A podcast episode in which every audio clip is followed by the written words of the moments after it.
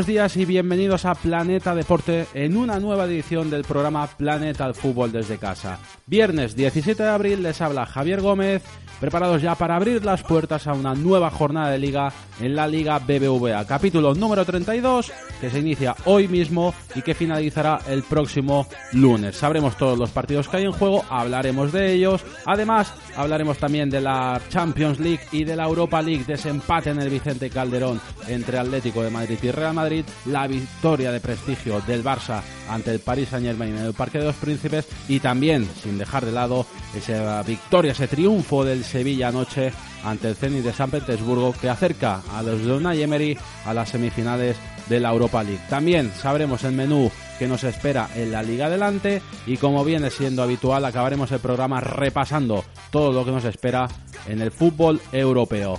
Pasen y vean, comienza hoy viernes el programa Planeta Fútbol desde casa.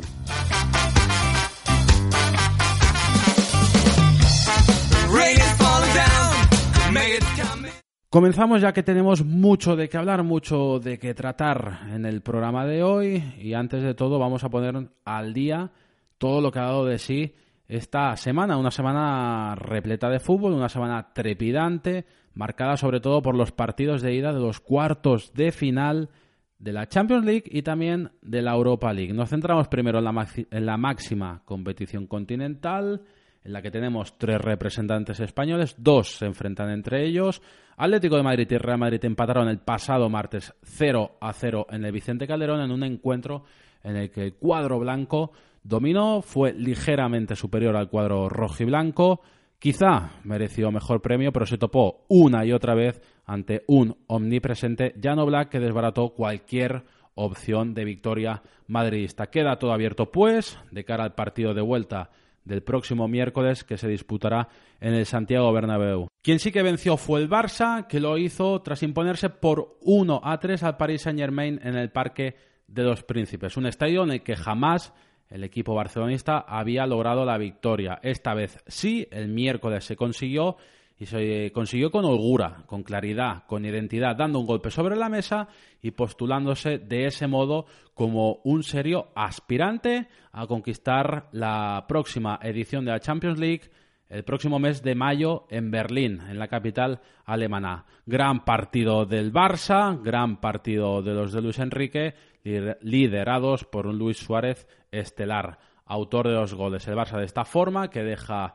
bastante encarrilada la eliminatoria y, deberá certificarla el próximo martes en el Camp Nou. De estos dos partidos hablaremos cuando toquemos en profundidad todo lo relacionado al Barça y al Real Madrid. En los otros dos partidos en juego, recordemos, la Juve se impuso el martes por 1 a 0 por la mínima al Mónaco, queda todo por resolver pues en el partido de vuelta y la sorpresa de la jornada estuvo en Portugal, en Odragao, el estadio del Oporto. El conjunto local venció por 3 a 1 a un Bayern de Múnich, desaparecido. Los, eh, los pupilos de, de Josep Guardiola cuajaron un muy mal partido que les puede condenar en esta Champions League. El martes veremos a ver qué ocurre en el Allianz Arena, pero sin duda que el equipo portugués, entrenado por Julen Lopetegui, da un paso hacia adelante para estar en las semifinales de la Champions League. Esto por lo que respecta a esta Champions League. Ayer jueves se disputó también los partidos de ida de los cuartos de final de la Europa League, donde el vigente campeón, el Sevilla, consiguió remontar un resultado adverso. Se había puesto el partido difícil, pero liderados por un genial Carlos Vaca y un Denis Suárez que entró en la segunda mitad y fue el autor del tanto de la victoria, el Sevilla de Unai Emery consiguió llevar un valioso resultado para tierras rusas. El próximo jueves el cuadro sevillista deberá defender este resultado de 2 a 1. En el resto de los partidos, a destacar la victoria del Nápoles por 1 a 4 frente al Wolfsburgo, el segundo clasificado en la liga alemana. El conjunto napolitano, 26 años después, se puede volver a plantar en unas semifinales de competición europea. Otro equipo italiano, la Fiorentina, empató a 1 en Ucrania en su visita al Dinamo de Kiev,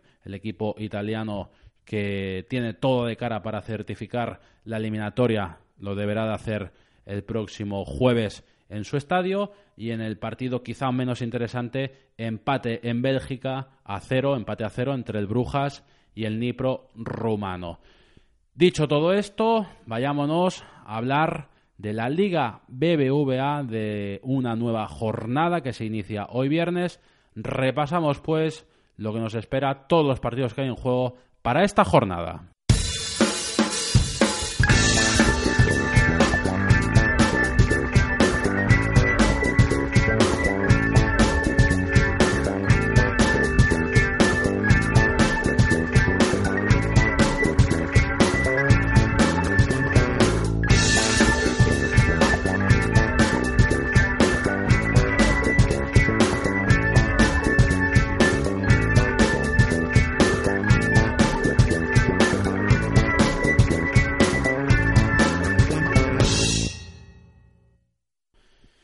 Episodio número 32 en la Liga BBVA. Se inicia hoy mismo viernes con el partido a las 8 y 45 en el Ciudad de Valencia entre el Levante y Español. Ya para el sábado a las 4 de la tarde tendremos el Barça-Valencia, a las 6 el Deportivo Atlético de Madrid, a las 8 el Real Madrid-Málaga y a las 10 el Atlético de Bilbao y Getafe.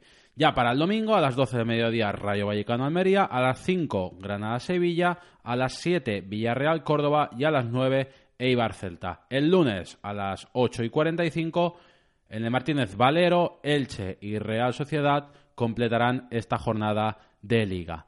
Dicho esto, vayámonos a hablar del Barça, vayámonos a hablar de esa victoria ante el Paris Saint Germain y hablar de la previa del partido de mañana, como hemos comentado, a las 4 ante el Valencia en el Camp Nou. Hablamos con Alex Rivas, aquí en Planeta Deporte.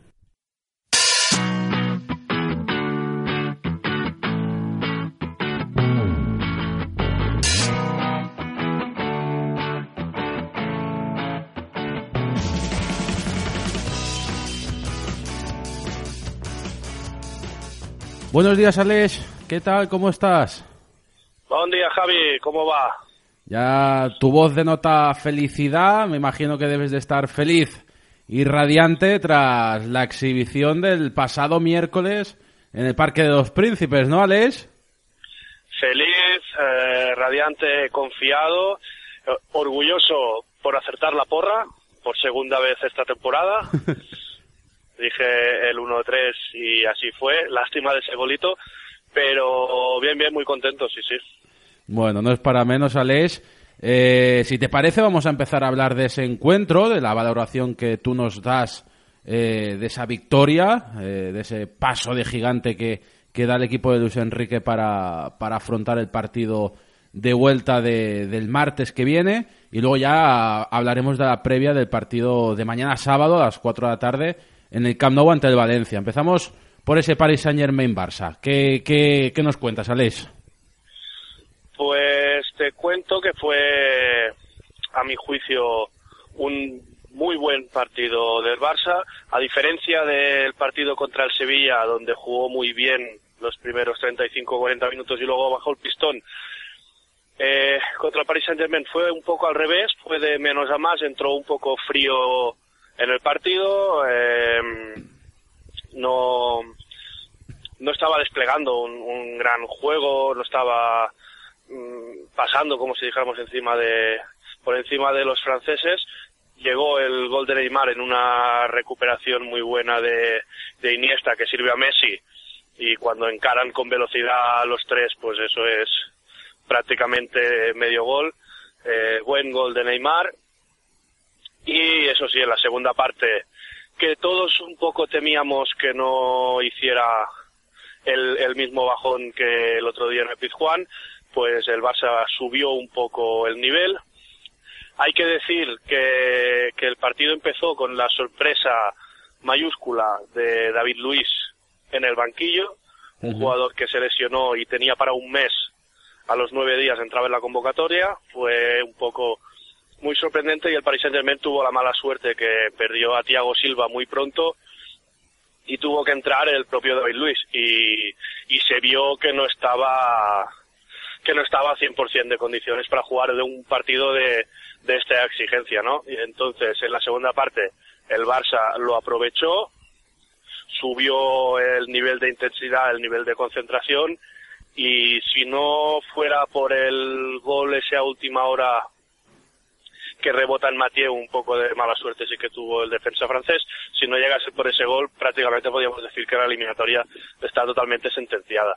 Ahora está muy bien encarrilada, pero quedan 90 minutos, en el Camp Nou, los franceses no tienen nada que perder, van a recuperar a Berratti, van a recuperar a Mota, van a recuperar a Ibra y todo eso pues se va, se va a notar. David Luis va a tener una semana más de, de entrenamientos para recuperar, eso se va a notar, va a ser un partido difícil, complicado, pero sí que es cierto que eh, que lo tiene muy bien encarado. Gran partido de Luis Suárez, está haciendo lo que siempre le hemos reclamado, que es no pensar, sino chutar eh, hizo dos golazos como dos sombreros de copa y nada, muy contento, muy feliz.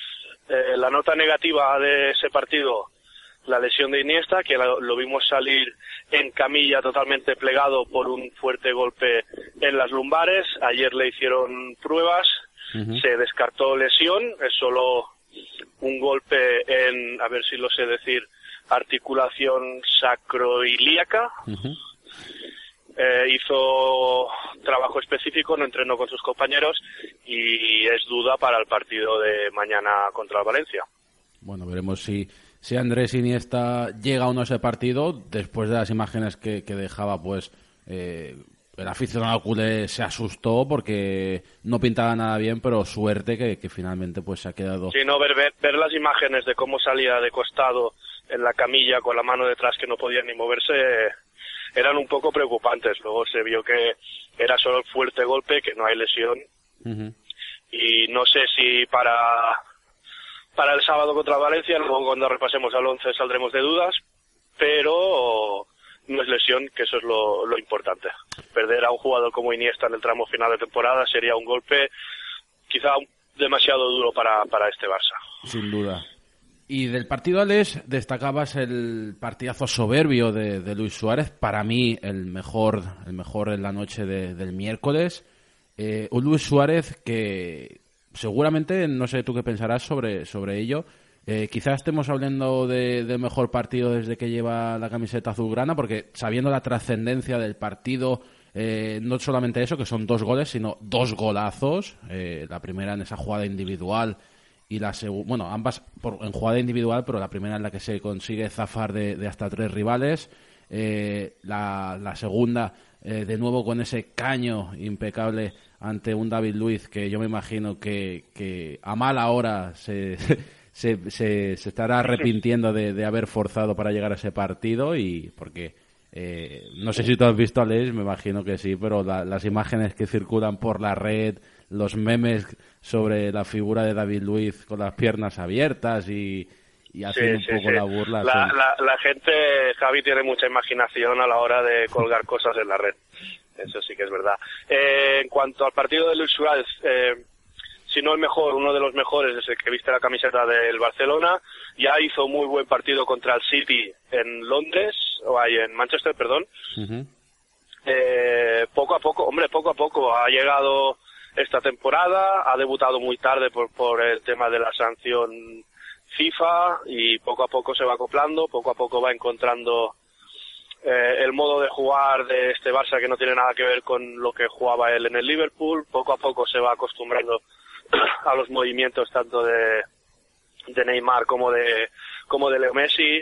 Eh, paciencia, paciencia. Yo no, si recuerdas al principio de temporada yo no era muy muy muy pro Suárez eh, creo que es un grandísimo jugador pero pagar pagar lo que se pagó eh, mm, lo veía excesivo por el tipo de jugador que es ya sé que no es comparable pero eh, teníamos a Alexis que más o menos podía hacer la misma función luchar y luchar y luchar pero una vez más me está demostrando que yo estaba equivocado eh, se está destapando como goleador. Él mismo reconoció no hace mucho en una entrevista que le costó al principio porque miraba demasiado hacia Messi o hacia Neymar, que pensaba demasiado con la pelota en los pies en cederla para que no lo acusasen de egoísta.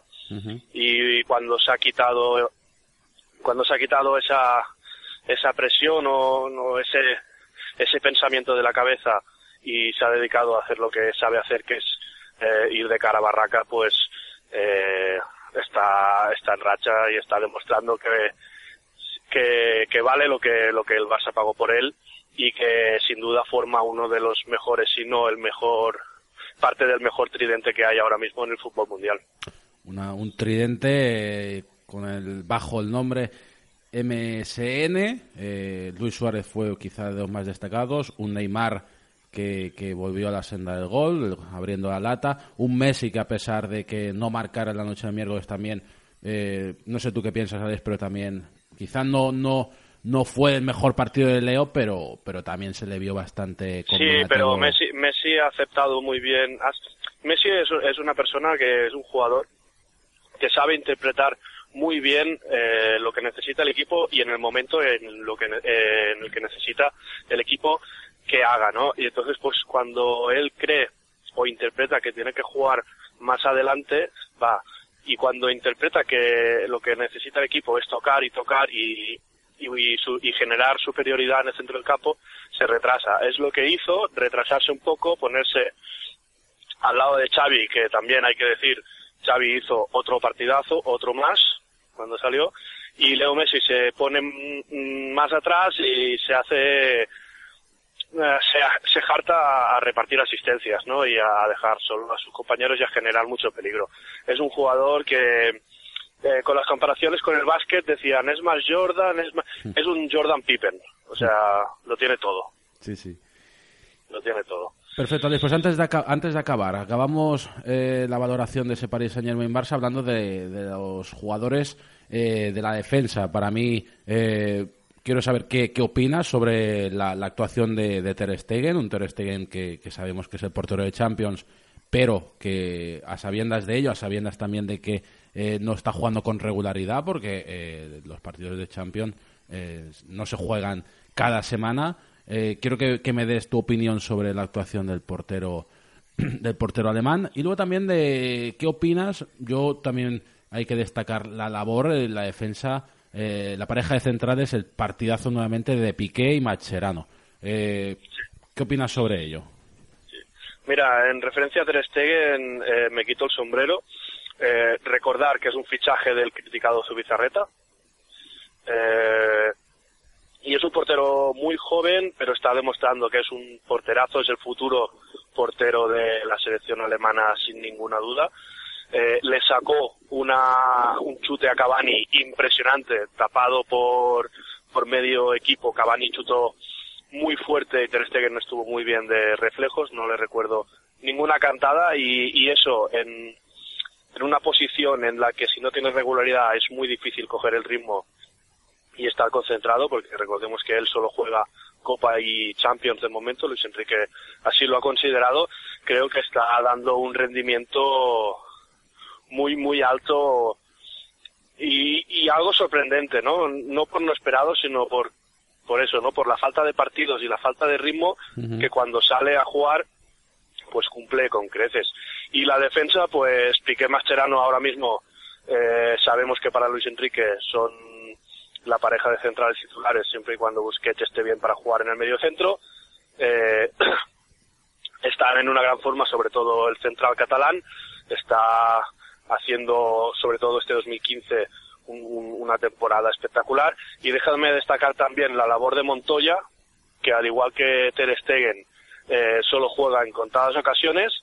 Eh, es un chaval que es bastante es bastante criticado, no sé exactamente el por qué, eh, pero a, la, gente no le tiene mucha confianza y sí que es cierto que tiene problemas más en la parte ofensiva del juego cuando llega no acostumbra a saber a saber elegir la mejor decisión posible, eh, pero a un de defensa, a un lateral, lo que se le pide es que defienda y realmente cumplió con creces para ser que no juega prácticamente nunca. Una vez más Luis Enrique volvió a demostrar que cuando tiene que sustituir a Alves, apuesta por Adriano, cuando Alves no puede jugar de inicio, apuesta por Montoya.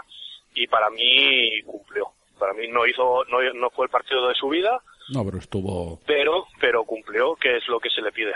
Muy correcto, sin duda. Perfecto, Alex. Pues venga, vayámonos ya a la previa de ese partido de mañana a las 4, ese Barça-Valencia. Y bueno, pues eh, a poco más de 24 horas para, para que llegue la cita, ¿cómo valoras el partido, Alex? Pues mira, otro partido a las 4 de la tarde, ya sabes mi opinión al respecto. Amas esos horarios, ¿eh? ¿eh? El Valencia, que viene de, con muy buenos números, está luchando ahí con Sevilla y con Atlético de Madrid por esa tercera plaza. Y tiene un poco de jaleo ahora con el tema de la renovación de Gallá, que parece que se ha, que se ha parado, que no están de acuerdo, que si el Madrid se mete por en medio, que si no, eh, van, tienen un poco de, esto, pero vaya, nos encontraremos un Valencia eh, agresivo como siempre, un Valencia, un Valencia muy peligroso, muy peligroso. Y veremos, veremos el Barça cómo sale, porque sabemos que a las 4 de la tarde es un horario que no les gusta, eh, ya lo han demostrado en varios partidos, y veremos si Andrés Iniesta llega a este partido, ¿no? Lo que sí que es eh, innegociable, por decirlo de alguna manera, es que el Barça no se puede permitir eh, pinchar, va a jugar antes que el Madrid y no se puede permitir darle alas al conjunto blanco de pinchar y darle la oportunidad de que los blancos le adelanten en la clasificación. Precisamente el Valencia eh, fue la temporada pasada y a esa misma hora eh, el equipo, uno de los equipos que, fue capaz de asaltar el Camp Nou. Quizá también en la Sí, ganaron, ganaron 2-3 el año pasado, también jugando a las 4 de la tarde. y bueno, no hace falta recordar el partido del Málaga. Eh, ahora después del Valencia nos viene el español también a las 4. eh, bueno, es un horario que a mí no me gusta, a los jugadores eh, tampoco, pero es el que te ponen y si es el que te ponen, pues oye, a, jugar. el Barça ahora está enrachado, está metido de lleno en la lucha por todos los títulos. Es consciente de que no puede dejar escapar ningún punto y menos de casa eh, veremos cómo afronta el partido. Pues vayámonos a ese presumible once inicial, a sabiendas también de que el martes, tres días después, se juega ese partido de vuelta ante el Paris Saint Germain. Yo no sé tú cómo lo ves, si eso, el hecho de tener la eliminatoria eh, tan de cara eh, puede servir pues para para variar un poco el once titular, dar, hacer rotaciones. Sí, yo creo que va a hacer, yo creo que va a hacer algún cambio, pero no mucho, porque eh, eh, sin duda el partido más importante es este de Valencia eh, y no te puedes permitir cagarla, perdón por la expresión. entonces yo creo que va a hacer algún pequeño cambio, pero pero no va a trastocar todo el equipo. Pues venga, adelante, vayámonos a ese 11. Pues vamos para ese 11. Yo creo que va a jugar con Bravo en la portería, defensa para Dani Alves, Piqué, Mathieu, y Jordi Alba. Eh, medio campo para Busquets, Xavi y Rafinha. Y delante eh, Messi, Neymar y Luis Suárez. Pues 11 de garantía. Yo creo que va a ser, yo creo que va a sacar este equipo, creo que va a descansar Rakitic, creo que Iniesta no se habrá recuperado del todo y si se habrá recuperado apenas habría entrenado eh, yo creo que van a jugar eh, Xavi Rafinha y descansar Mascherano, que también recibió un, golpe muy fuerte en, el tobillo, y, y, Mathieu descansó eh, el otro día contra el contra Paris Saint-Germain, con lo cual eh, creo que va a jugar de titular junto junto a Gerard Piqué, que ahora mismo es, eh, si no el mejor, uno de los mejores y que está más en forma de la plantilla. Pues mañana saldremos de dudas a las 4 de la tarde. Sabremos finalmente qué 11 eh, saca Luis Enrique. Ya para acabar, Alex, eh, de la misma forma que te mojaste eh, dando el pronóstico de ese Paris Saint Germain Barça y acertaste, ¿te atreves con el de mañana también? ponme un 4-2. Pues 4-2, partido de espectáculo y goles, por lo que veo. Sí, que es lo que es lo que le hace falta a la afición culé a la hora de la siesta. Goles, goles y espectáculo. Pues veremos qué ocurre. No sé si habrán goles, espectáculos seguro que sí. Esperemos que también el gol esté, esté presente en el encuentro de mañana en el Camp Nou. Y poco más que añadir, Alex. Eh, de nuevo, darte las gracias por darnos la oportunidad de hablar contigo. Y el lunes nos volvemos a ver para, para repasar eh, todo lo que ha dado de sí ese encuentro, ¿de acuerdo? Perfecto, Javi. Que vaya bien, buen fin de semana y hablamos el lunes. Igualmente, un abrazo, hasta el lunes. Venga, un abrazo. Adiós.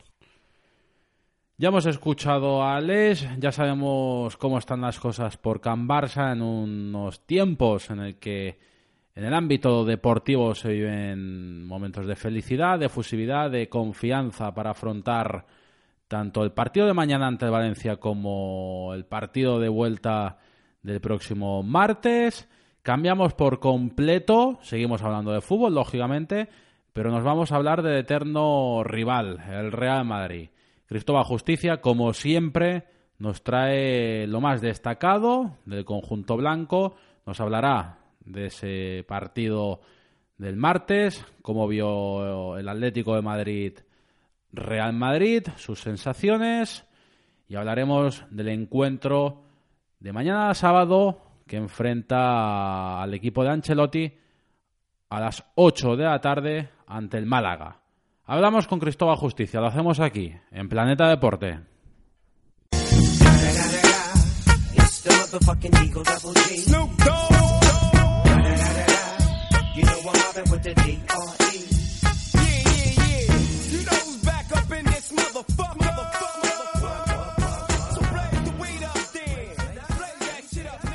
Buenos días, Cristóbal. ¿Qué tal? ¿Cómo estamos? Hola, Javi. Muy buenos días. Pues aquí estamos ya preparados para encarar una nueva jornada de la Liga BBVA.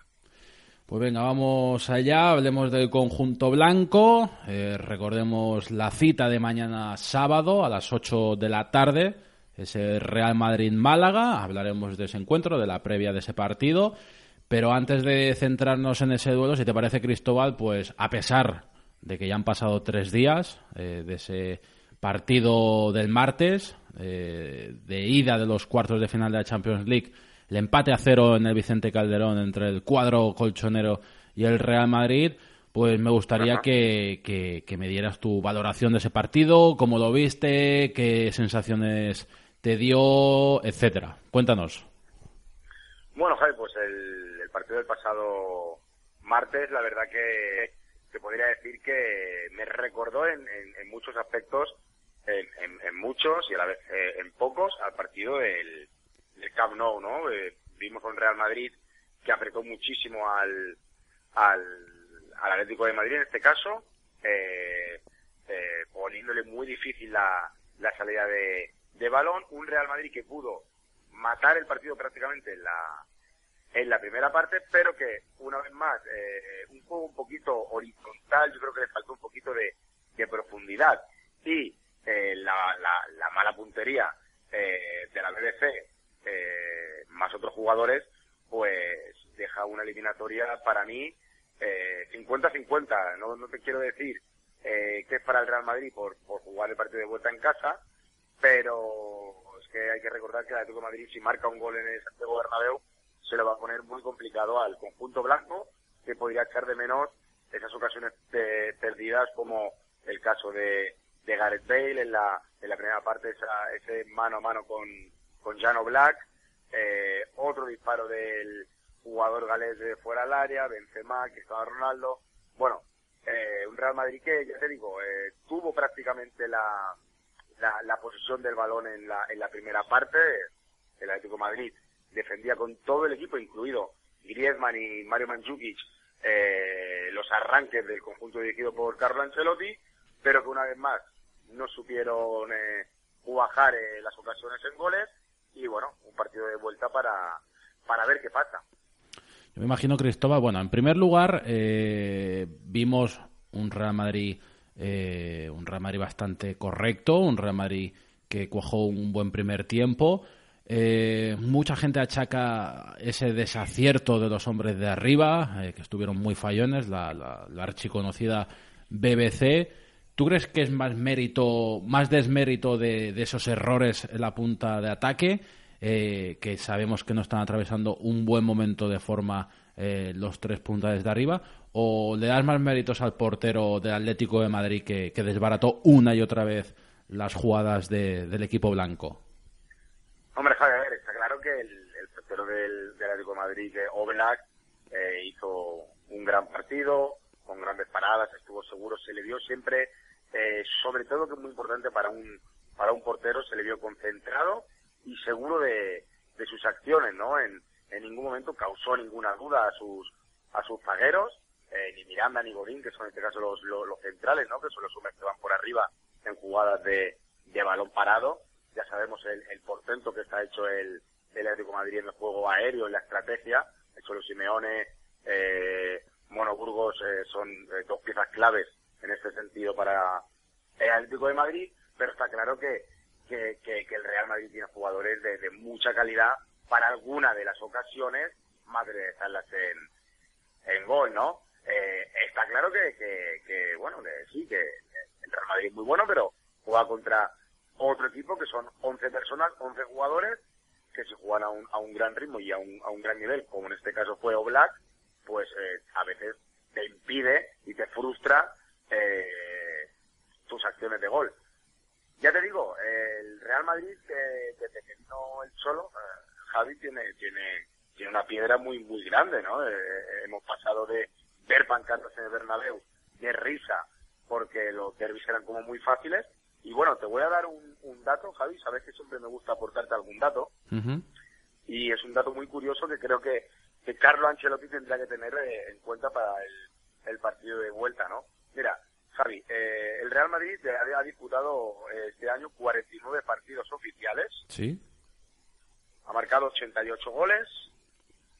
Cristiano Ronaldo ha marcado 49. Karim Benzema ha marcado 22 y Gareth Bale ha marcado 17, ¿vale? En este año el Real Madrid ha disputado 7 partidos frente el Atlético de Madrid. Y en estos siete partidos, el equipo de Carlo Ancelotti ha marcado dos goles. Siete partidos, dos goles. En, los, dos, en, los dos casos, en los dos goles, fue Cristiano Ronaldo el autor de ellos y uno de penalti. O sea, yo creo que es un, un, dato, Javi, por lo menos a mí me pone la piel de gallina. No, no, sin duda. Eh, estamos hablando de un equipo que es eh, goleador total, 49 partidos oficiales, 88 goles, siete partidos con el Atlético de Madrid, dos goles, uno de ellos de penalti. Creo que es algo que el Real Madrid es lo que estamos hablando, ¿no? Que eh, estos siete partidos ha jugado tanto tanto Black como como Moya y, bueno, eh, las, las, las, las, dudas de cara a gol, eh, los, los planteamientos del, del Cholo Simeone, que incluso el otro día, la primera parte, no estuvieron bien porque eh, no estuvieron bien, no estuvieron intensos, no, no supieron eh, eh, atar al Madrid, pues incluso así tampoco encajan goles frente, frente al, equipo blanco. Pues de lo que no cabe la menor duda de que esa racha, esa mala racha de tan solo dos goles eh, a favor en los últimos siete compromisos, se tendrá que romper sí o sí si el equipo madridista quiere, quiere plantarse en semifinales, a no ser que el partido acabe 0 a 0, que así también termine la prórroga y nos vayamos a, a los lanzamientos de penaltis, algo que realmente veo bastante difícil. En el fútbol, en el fútbol del mundo todo, en el fútbol del mundo, eh, perdón, en el mundo del fútbol todo puede pasar, pero realmente parece bastante complicado que ese partido acabe sin goles. Eh, veremos a ver qué ocurre, veremos a ver qué ocurre. Yo también te quería preguntar eh, está claro que, el Real Madrid eh, dejó vivo al Atlético, sobre todo en los primeros 45 minutos. Y veo un poco a la afición madridista un poco dividida en cuanto a, las conclusiones que, extraen sí del partido. Hay quienes, los ven, quienes ven como un resultado positivo, sobre todo eh, el saber que, que, bueno, era un partido en el Vicente Calderón, era el partido de ida eh, jugando fuera, la vuelta queda para el Santiago Bernabéu. También había gente pues que tenía un poco el miedo de, que no se pudiera, de que no se, eh, se fuera a repetir de nuevo el resultado de Liga, ese 4 a 0, algo que también eh, era lógico que, Carlo Ancelotti ya tenía aprendida la lección y pocos eran los que contemplaban esa opción. Y luego hay los que, bueno, primero los, los que no están tan confiados o ven un poco de miedo ese resultado de 0 a 0. Sí que es cierto que si el Atlético de Madrid, como bien dices, marca un gol, eh, se le va a poner las cosas muy de cara. El Madrid estaría obligado a anotar dos tantos. Pero luego hay los que dicen, pues bueno, es un empate 0 a 0, eh, es un buen resultado ante un gran rival y simplemente ganando 1 a 0 en el partido de vuelta, eh, estamos en semis. Tú me decías al principio que ves el partido, la eliminatoria 50-50. ¿Realmente, Cristóbal, no, no, no, no ves al equipo blanco con un poquito más de, de, favoritismo de cara, de cara a esta eliminatoria?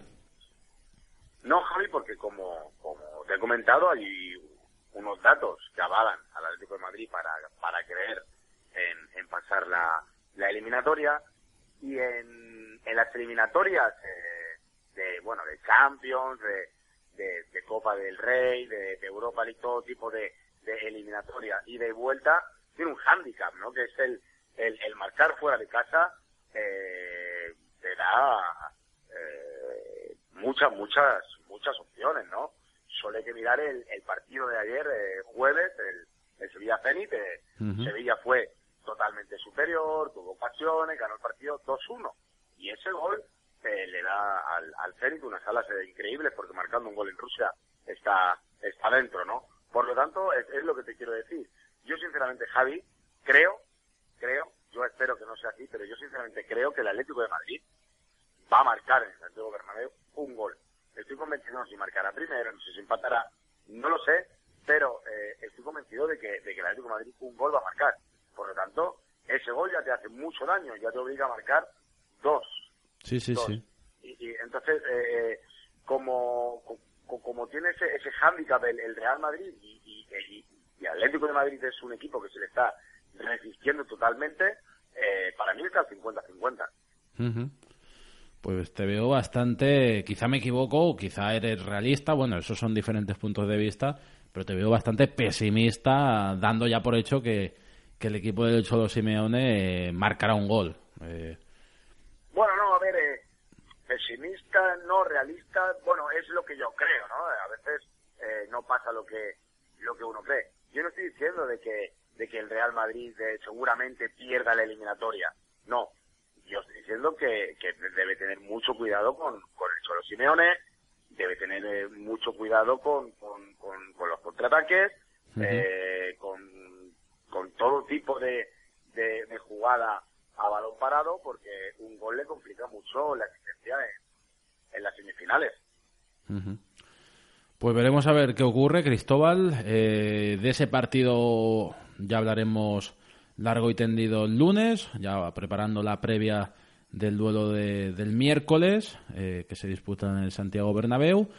Y cambiamos totalmente y si te parece nos centramos en la liga, eh, en el nuevo capítulo liguero, trigésimo segunda jornada de, la competición de la liga BBVA y vayámonos a ese partido de mañana, ese Real Madrid-Málaga. Eh, ¿Cómo ves el encuentro?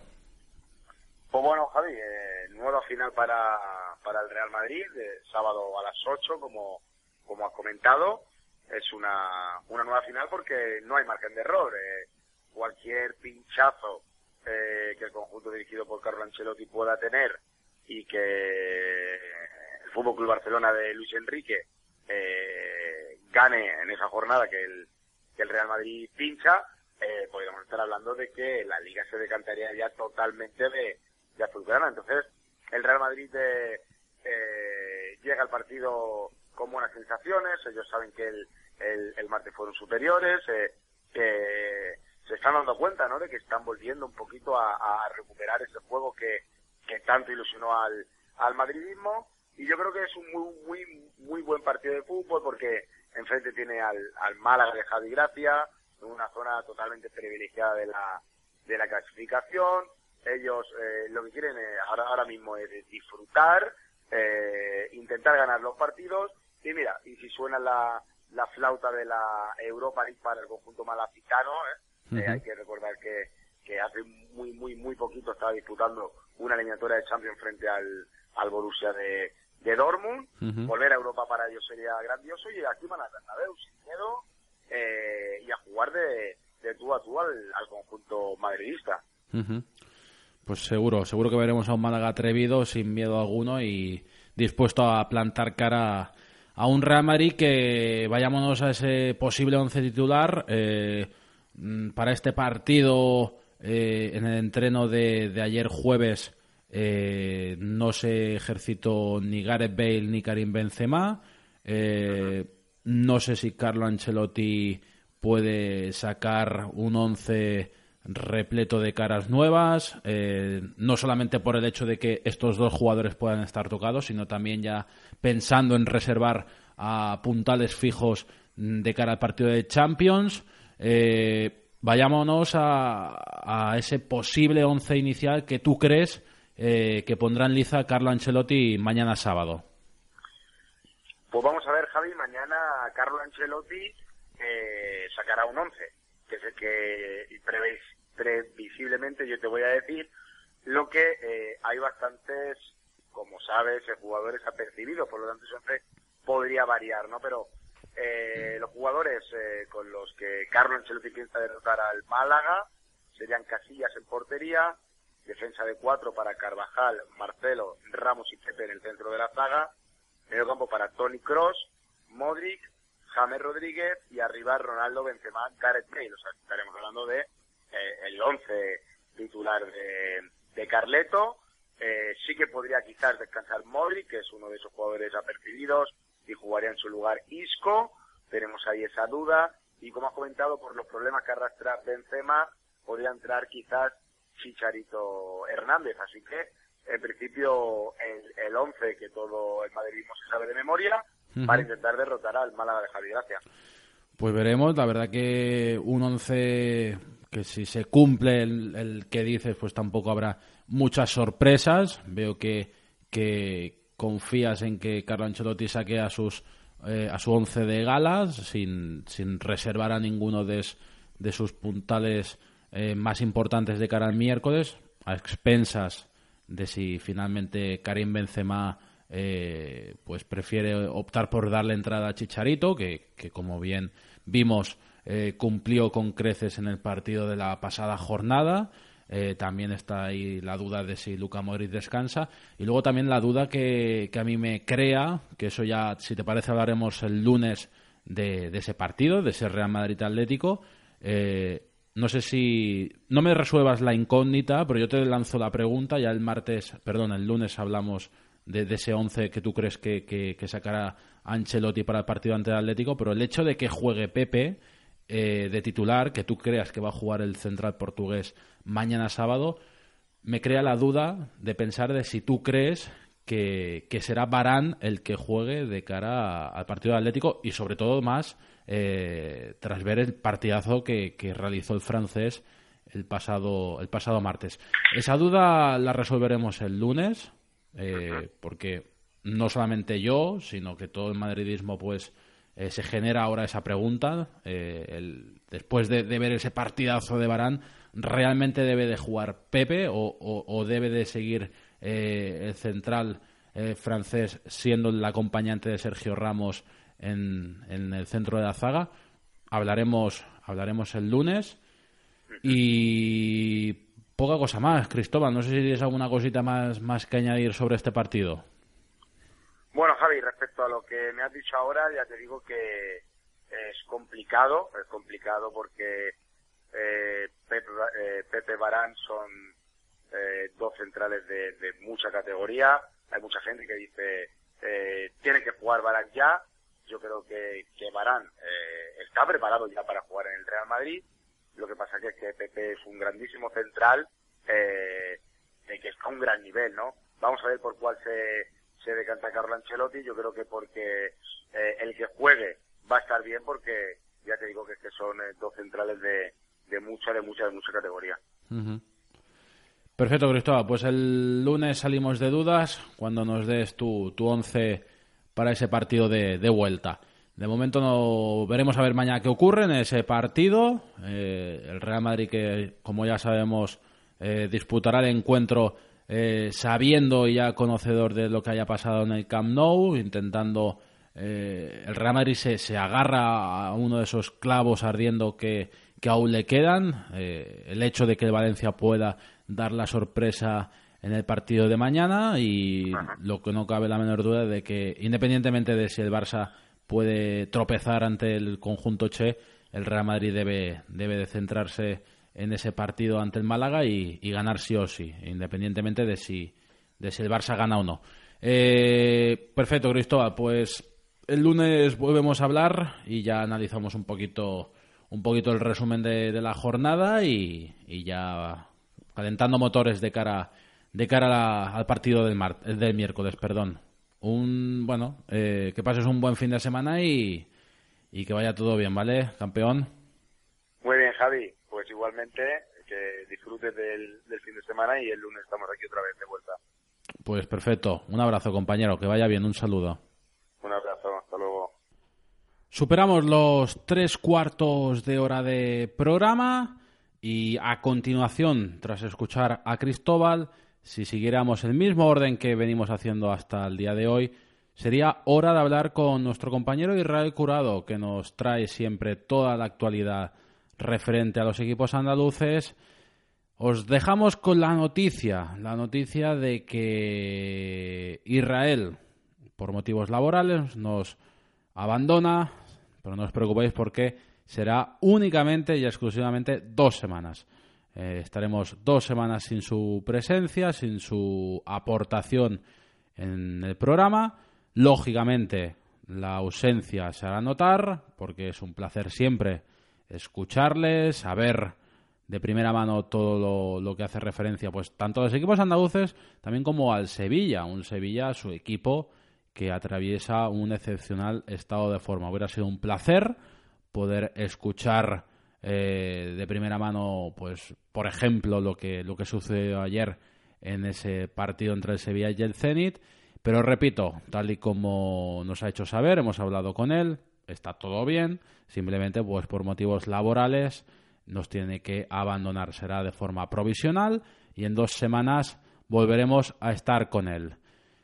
Eh, superado este aspecto, antes de irnos a hablar de fútbol internacional con nuestro compañero Carlos Trey. Repasamos rápidamente el menú para este fin de semana en la Liga Adelante. Jornada número 34 que se inicia el sábado a las 4 de la tarde con el partido entre el Girona y el Leganés. Para las 6 tendremos el Sporting a la vez. A las 6 y cuarto la Ponferradina se enfrenta a los Asuna.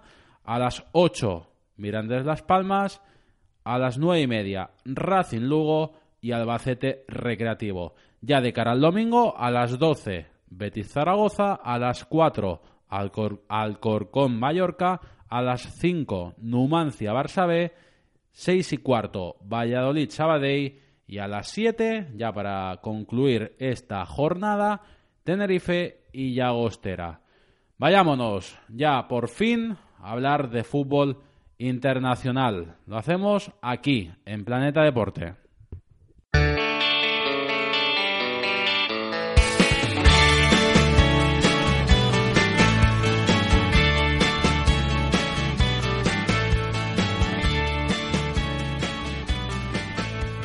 Buenos días, buen día Carla. ¿Qué tal? ¿Cómo estás? Buenos días Javier, buen día. Muy contento de estar aquí otra vez contigo y para mí es un placer estar con vosotros y poderos explicar y comentar todo el fútbol internacional. Bueno, el placer es nuestro, ya lo sabes. Sabes que te encanta y nos encanta repartir elogios. Pero vayamos al grano, comencemos a hablar de esta previa de una nueva jornada de liga eh, que habrá en el resto eh, de, los diferentes países europeos. Y bueno, pues si te parece, comenzamos ya. Eh, nos vamos, como siempre, me imagino, hacia Inglaterra, ¿no? Sí, Javier, sí. La, Premier League, la jornada 33, que empieza el sábado. A destacar, tenemos dos partidos destacados de, de la Premier. El Stoke City, que recibirá al Southampton, un equipo de Ronald Koeman que ya queda poco, digamos, para la final de la liga y tiene que empezar a asegurar, asegurar su quinta o sexta plaza de la Europa League. Y después eh, tenemos el partido de la jornada, que es el líder, el Chelsea, que recibe en casa Stafford Bridge al Manchester United de Bangal. Un Manchester que, como sabemos, viene motivado y con ganas después de ganar el derby contra el City y que quiere poner a prueba al equipo de Mourinho y a ver si la Premier se decide ya para el equipo de Mourinho o aún le podemos dar vida, en este caso el United le puede dar vida y retrasar lo que llamamos el alerón del Chelsea en esta Premier League. Eh, para el domingo nos quedan dos partidos más destacados. El primero es el Manchester City, que jugará en casa contra la West Ham. Un City que tiene que, ya no le queda más que ganar todos los partidos para asegurarse una, una plaza, digamos, en lo que es la, la Champions, ya sea directo o por vía fase previa. Y el, Newcastle jugará en su casa, que recibirá al Tottenham de Mauricio Pochettino. Tottenham que tiene que también ganar para ir acercándose y también asegurarse la plaza como Southampton de la quinta o sexta posición, ya que la Champions la tiene muy lejos. Muy lejos. Esta semana hay que destacar dos apuntes, ya que equipos como el Liverpool y el Arsenal, en este caso, eh, no juegan sus partidos de ligas respectivos, porque esta semana, coincidiendo con la jornada de la Premier, se juegan las semifinales de la FA Cup. El sábado tendremos el Reading Arsenal en Wembley y el domingo el Aston Villa contra el Liverpool. Y un Aston Villa que su partido liga ya lo jugó en de semana y que su partido lo empató a tres contra el Queens Park Rangers. Si de semana tendremos dobles, dobles, dobles, em, dobles, digamos, mm, frentes abiertos en el que es la, lo que es la, la Premier, la jornada en sí y la uh para saber qué equipos van a jugar la final en Wembley el 30 de mayo. Perfecto, Carlos. De cara a estos partidos de la FA Cup, eh, simplemente darme tu opinión. Eh, me imagino que Arsenal y Liverpool son los dos favoritos para, para plantarse en la final, ¿no? Correcto. Lo que, para el partido del Arsenal Reading, el Arsenal parte como, como favorito, ya que el Reading es el equipo de segunda división, así que Arsenal parte como favorito. Y el partido del Aston Villa Liverpool, en principio, como por nombre, Liverpool debería pasar la final y jugarla con Arsenal, pero es un partido, es un partido, es una semifinal, así que Aston Villa no se va a dejar mm, sorprender por el Liverpool y va a intentar poner los máximos problemas posibles al equipo de Anfield y a ver si puede dar la sorpresa y clasificarse para la final. Pero como tú dices, Arsenal y Liverpool tienen que jugar sí o sí, por nombre, por calidad y por todo lo que eh, rodea a estos equipos, la final de la FA en Wembley el 30 de mayo. Pues veremos a ver qué ocurre, Carlas. El lunes ya nos traerás toda esa información y también la información de ese partidazo del sábado, de mañana sábado, en Stamford Bridge entre, entre el Chelsea y el Manchester United.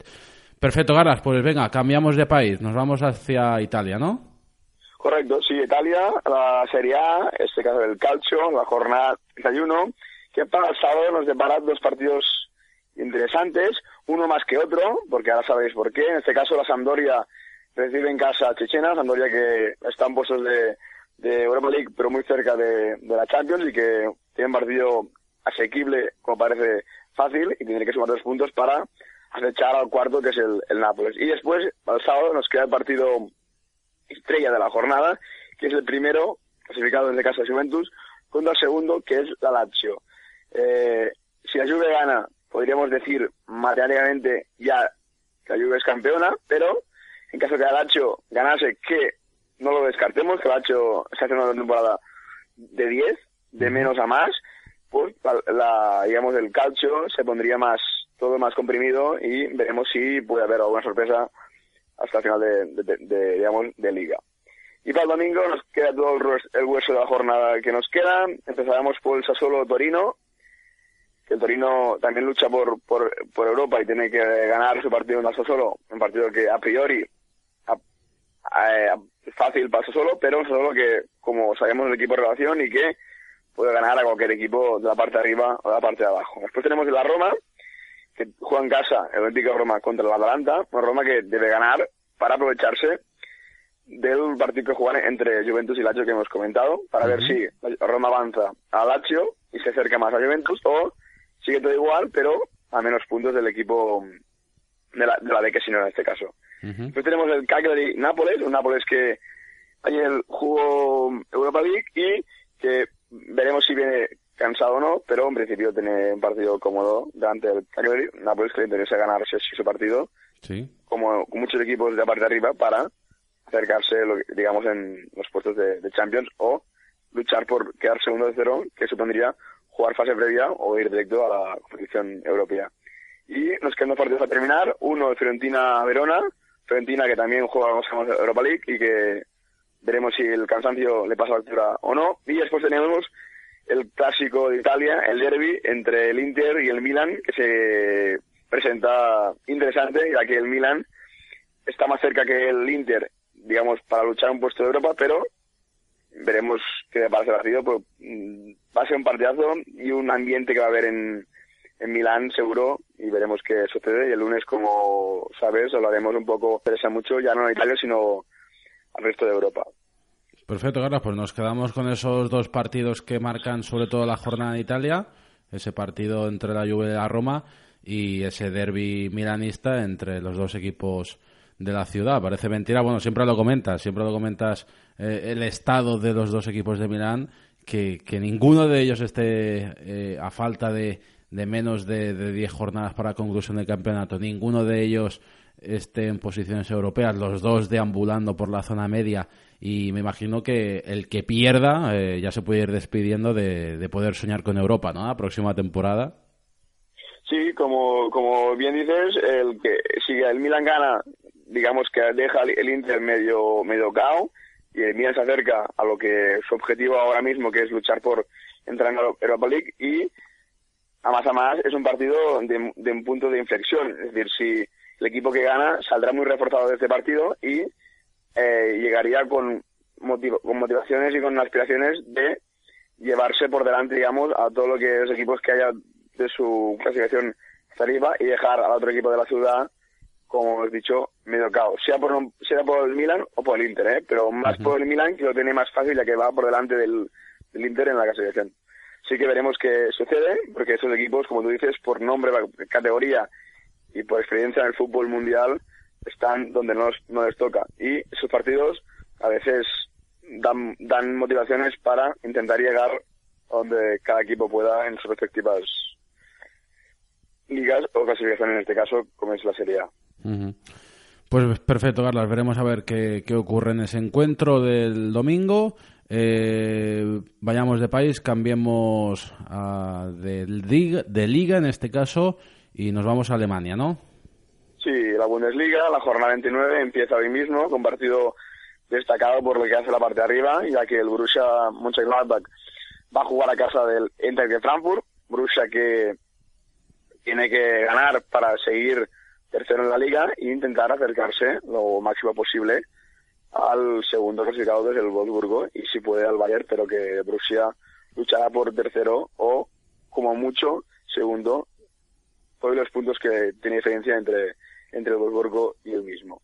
Para sábado tenemos grandes partidos a destacar. Primero el Dortmund, que jugará contra el Paderborn, un Dortmund que al jugar en casa y junto a un equipo modesto como es el Paderborn, se supone que el equipo de Jurgen Klopp tiene que ganar cómodamente a este equipo germano. Después tenemos el Leverkusen, el Bayern, el Leverkusen que jugará en casa en el Bayern Arena contra el Hannover, también partido entre, entre comillas asequible para el equipo de Roger Smith que tiene que ganar y a ver si puede avanzar al Borussia Dortmund, que solo separa entre ellos dos dos puntos de diferencia. Después tenemos el líder, el Bayern, que no nos, no nos dejamos de banda, jugará en campo del Hoffenheim, un Bayern que hay que comentar y decir que, como todo el mundo sabe, perdió Champions 3 1 contra el Porto.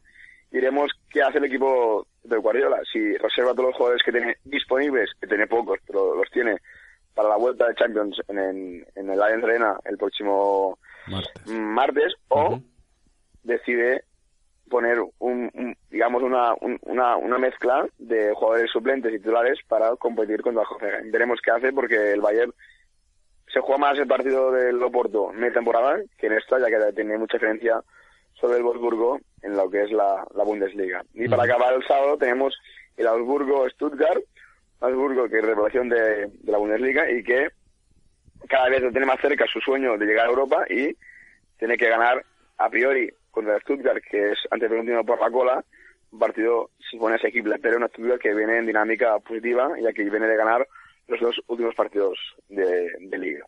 Y para el domingo nos quedan dos partidos. El primero, el Wolfsburgo, de el equipo de la Volkswagen, que va segundo, eh, intentará ganar y esperar que el Bayern tropiece ese partido y aprovecharse del Bayern y acercarse un poco más a ver si puede tocar la gloria y ganar la Bundesliga. Jugaría contra, jugó en este caso a casa contra el Schalke 04, el 04 que desde que el Madrid, lo eliminó, eh, un equipo que está bajando su nivel físico, táctico y, digamos mental y para acabar tenemos el repaso del Werder Bremen Hamburgo, un Hamburgo que es último de la clasificación y que le quedan pocas jornadas para intentar hacer el milagro y salvarse de categoría, que el Hamburgo es un equipo mítico de Alemania y que si no está Vila, pues que puede descender de, de categoría y sería una lástima para el fútbol alemán.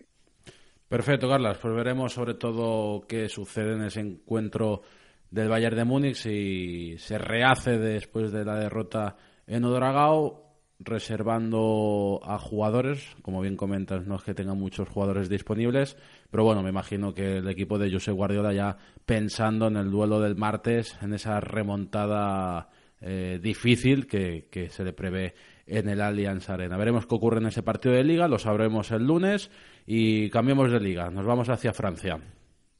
Pues sí, la Ligue 1, la jornada 33, que empieza hoy mismo con un partido destacado por lo que afecta a la parte de arriba de la clasificación. El Olympique de Marsella, Marcelo Bielsa, visita el campo del Nantes. En principio, el equipo de Bielsa tiene que ganar fácil al equipo del Nantes, pero el partido hay que jugarlos y veremos cómo está el equipo de Marsella después de que empatase la semana pasada y que el Mónaco lo pasarse en la clasificación y el Mónaco de estar cuarto es tercero el Marsella es cuarto. Para el sábado tenemos dos partidos interesantes. En este caso tenemos el Niza PSG, un PSG que ahora es segundo de la clasificación de la Ligue 1 porque el Olympique de Lyon ganó entre semana al Bastia, un Bastia que jugó, como sabemos todos, el sábado pasado la final de la Copa Liga contra el mismo PSG y que el PSG no su, partido anterior aún no lo ha jugado, lo jugará de aquí dos semanas contra el Metz, así que el PSG ahora ahora mismo sería segundo, pero si ganase el sábado sería primero, primero en este caso momentáneo piensa el partido del, del Lyon. PSG que juega con Alniza y veremos cómo está el equipo también. Es la misma situación que el Bayern. Veremos qué hace el equipo de Dan Blanc, que tiene muchas bajas y eh, veremos si piensa más en la remontada, la posible remontada en campo del Barça o decide ir por la liga, que es lo que tiene más asequible y en, y, en sus manos. Una, un PSG, y aprovecho para contarle dos cositas, que no se sabe si Ibrahimovic eh, va a jugar va a jugar el partido, ya que eh, el PSG ha, digamos, mm, sancionado al, al, Canal Plus de Francia, porque es único, la única cadena francesa que ha puesto las imágenes de lo que hoy Zlatan Ibrahimovic hizo en, el partido contra el Marsella, que insultaríamos al país de Francia, y que la Federación Francesa está ahora poniendo en duda si lo que hizo el Canal Plus es una cosa ética o no ética. De momento, a día de hoy, viernes, Ibra no va a jugar, pero eh, como esas cosas del fútbol cambian de un, de un, día para otro, puede ser que Ibra, que Ibra juegue mañana mismo. Si en caso de no jugase mañana mismo, pues la, sanción se podría acabar el domingo y los próximos partidos de ligas, que en principio estaba sancionado, los podrá, jugar, seguro. Lo que seguro que le veremos es a Ibra el miércoles en el, en el Camp Nou. Después, mismo sábado, tenemos el Mónaco, que jugará en casa contra el Rennes.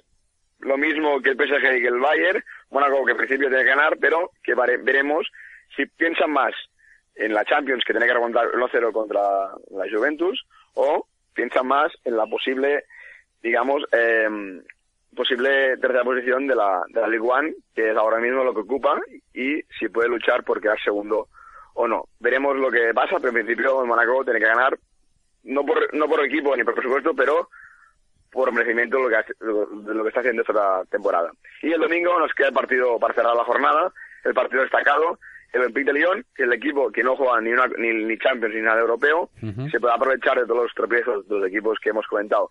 Si sucede, jugará contra el Saint-Étienne, que es el quinto clasificado, así que partido bonito para ver y veremos si el Lyon sigue sumando tres puntos y, como he dicho, defensas del Paris Saint-Germain, que juega el sábado y del partido que le queda, sigue primero o pierde el delato frente al equipo parisino. Perfecto, Carlos. Pues veremos a ver qué ocurre en esa liga francesa más igualada que nunca. El lunes veremos cómo se ha desarrollado todo y cambiamos de liga. ¿Nos vamos ahora hacia dónde? Sí, nos vamos para Holanda, la Eredivisie, jornada 31, y de Holanda nos podemos ir ya despidiendo de liga porque mañana, eh, mañana sábado a las 8 menos cuarto empieza el partido PSV contra Gerenben. Si el equipo de Philip Cocu, el PSV, gana su partido, será campeón matemáticamente, pase lo que pase, en el partido del Ajax del domingo. Así que el lunes podemos cantar ya el primer alirón de, Europa, en este caso el primer campeón podemos tener de, Europa en el fútbol internacional. Esperamos que podamos cantarlo ya mismo, porque hay ganas de empezar a cantar ya campeones, pero el PSV lo tiene muy bien porque depende de sí mismo y no hace falta que dependa del Ajax ni de otros equipos secundarios o terciarios de la Eredivisie. Y para acabar el paso de las ligas, Javi, si te parece, sí nos vamos para Portugal, la Superliga, acabamos. Mañana sábado, los dos equipos que van en la cabeza, la parte de arriba del Portugal, el Oporto jugará en casa en Dragao contra la Académica, a las 7, y a la misma hora el Benfica jugará en casa del Belenenses. Una Superliga, recordemos que, que Benfica va primero con tres puntos de, ventaja sobre el equipo del Lepotigui. Veremos qué sucede, pero en principio los dos equipos tienen que ganar sus partidos y la cosa seguiría igual con una jornada menos a, disputar y con el frente de que de aquí unas jornadas jugarían entre sí y podríamos tener un empate o ya casi casi tener el Benfica campeón de Portugal. Pues veremos a ver qué ocurre en esta jornada y ya, pues como bien comentaste también en ediciones pasadas, ese partido ya con la mirada puesta entre ese encuentro que disputan ambos conjuntos y que, y que marcará o que el Benfica amplíe la ventaja o que la cosa se ponga el, corazón en un puño eh, en caso de que el Oporto gane. De momento veremos a ver qué ocurre en esta jornada. Y ya para finalizar, Carlas, ¿alguna cosita más que apuntar? Cinco apuntes rápidos, cinco apuntes rápidos.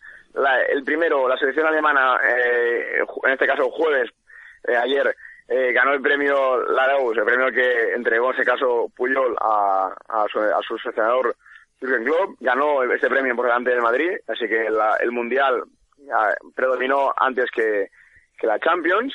Después, la Federación Italiana, eh, ayer mismo eh, eh, supimos que sancionó con cuatro puntos más al Parma y además ha castigado a sus dirigentes del club seis meses sin poder, mm, digamos, fichar jugadores por irregularidades administrativas mm, del equipo parmesano. Así que el Parma, si ya estaba hundido, ahora con esos puntos que le han quitado, ya está más hundido y podemos decir que por un punto dos, pero ya está descendido a Serie B italiana. Así que el Parma este año se lo han comido por todos lados, hablando vulgarmente mal.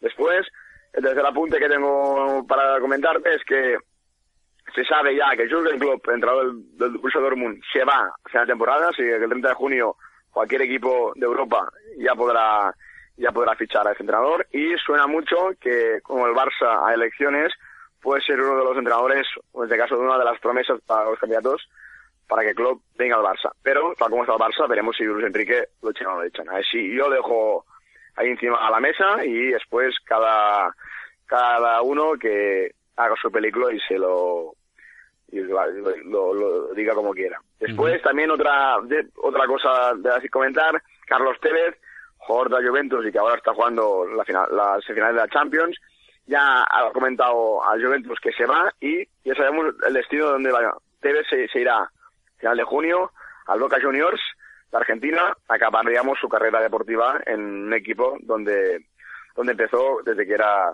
empezó cuando era pequeñito. Y acabamos y acabaremos en Argentina también ahí mismo. Eh, el entrenador de Estudiantes de La Plata eh, es Gaby Milito que desde el jueves mismo se ha, puesto a las rendas del equipo de La Plata, un gabinete que todo el mundo sabe que fue jugador del, Barça y del Zaragoza y ahora pues ha cambiado las botas como ya en su tiempo hizo y se ha puesto las manos a la obra con este equipo de La Plata para intentarlo salvar del descenso de la Liga Argentina. Pues veremos a ver qué ocurre y veremos cómo le va esta nueva aventura al exjugador del Fútbol Club Barcelona y Zaragoza, entre, entre otros, en, este en este banquillo argentino.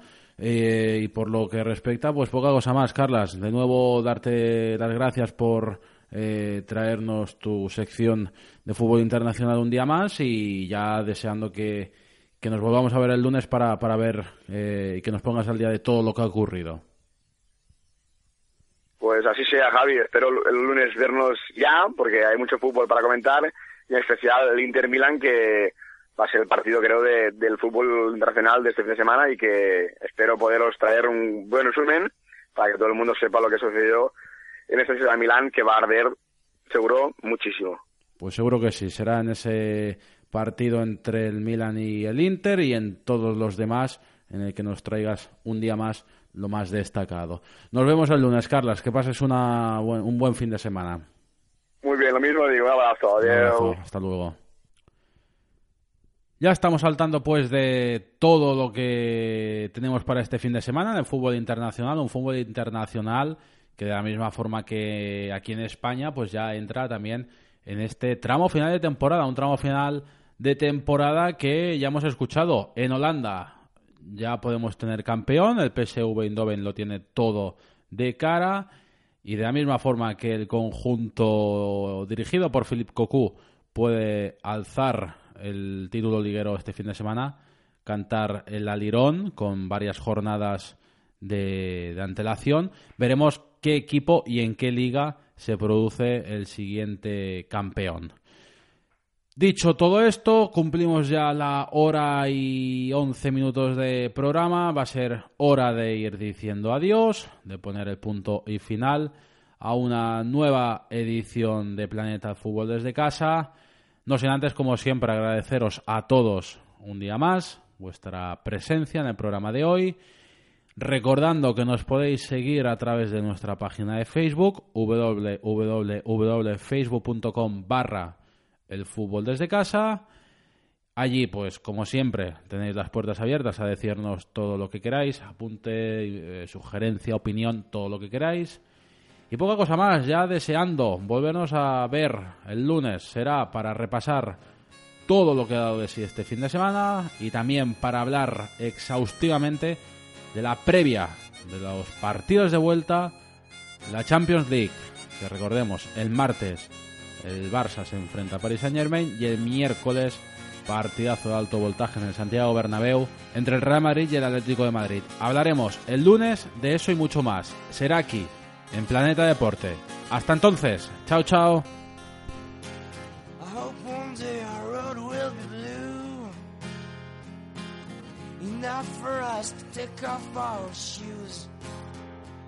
It's not an everyday occurrence to be jacking together. But in the end, I learned to be from the others.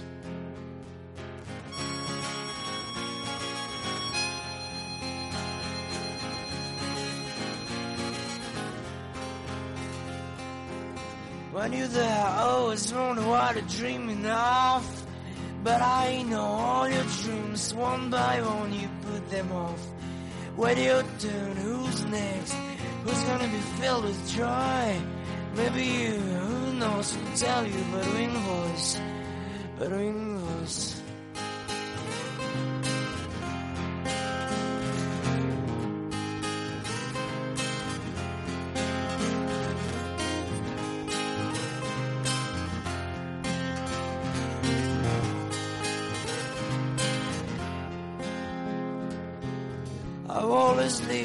silence in the